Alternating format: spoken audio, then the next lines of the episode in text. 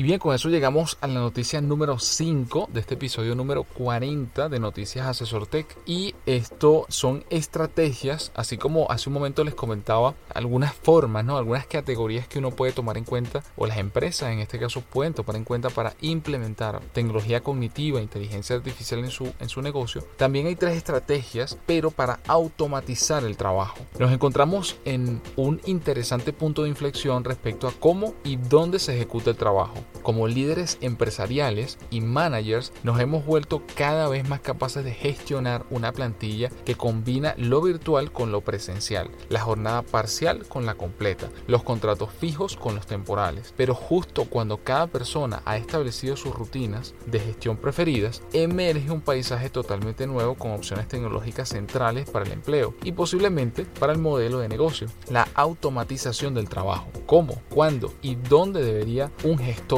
incorporar las diferentes tecnologías de automatización dentro de su negocio? Actualmente existen tres facilitadores de la automatización del trabajo, la robotización de procesos, la automatización cognitiva y la robótica de servicio o social. Cada tecnología corresponde a un tipo de trabajo distinto y tiene diferentes implicaciones en función del trabajo a realizar, como describe la siguiente tabla. Ellos muestran aquí una tabla donde la pregunta, como les decía hace un momento, es tecnología de automatización es la más adecuada para, para tu negocio y donde básicamente, bueno, resaltan las, las tres, automatización robótica de procesos, automatización cognitiva y robótica de servicio. Entonces aquí eh, ellos destacan ámbitos muy importantes, por ejemplo, el tipo de tarea. La automatización robótica de procesos está orientado a tareas de volumen alto, de baja complejidad y rutinarias. Esa misma categoría de tipos de tareas, pero en este caso con automatización cognitiva, aquí entran tareas complejas, exploratorias, no rutinarias, apoyo a la toma de decisiones.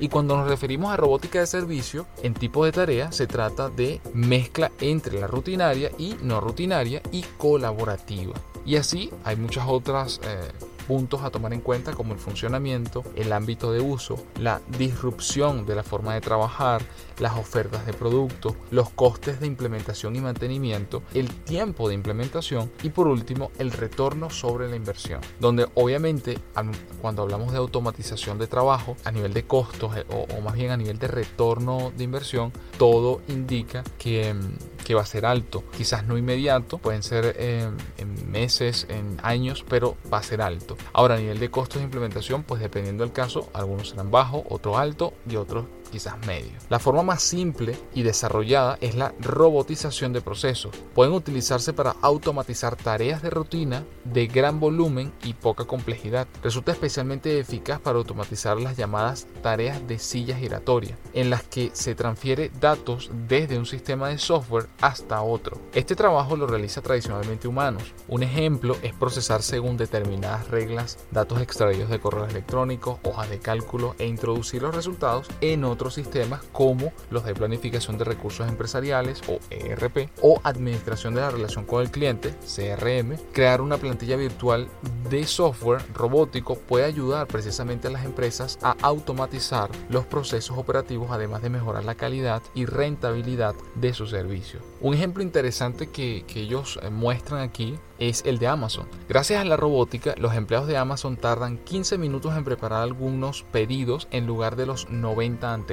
Supone un aumento de la eficiencia del 20%. El pequeño tamaño de los robots también permitió a la empresa aumentar el tamaño de su inventario un 50%. Los managers supervisan todo el proceso, incluida la interacción entre los robots y los humanos. A medida que la vida media de las habilidades y capacidades de los trabajadores sigue reduciéndose, las crecientes ventajas del reciclaje laboral están llevando a muchas organizaciones a replantearse los riesgos asociados con el empleo a jornada completa para reducir el riesgo de obsolescencia. Las diferentes variaciones de la automatización del trabajo, como las descritas eh, hace un momento que les estuve comentando, pueden proporcionar soluciones viables para todo este tipo de preocupaciones. Seleccionar la tecnología adecuada para automatizar las tareas y mejorar el rendimiento resulta por tanto crítico para los negocios, al igual que la coordinación de la tecnología seleccionada con una estrategia comprensiva para el futuro del trabajo. Creo que es un artículo eh, que casi yo, yo le recomendaría que todo el mundo debería leer porque esto va muy alineado al tema de a,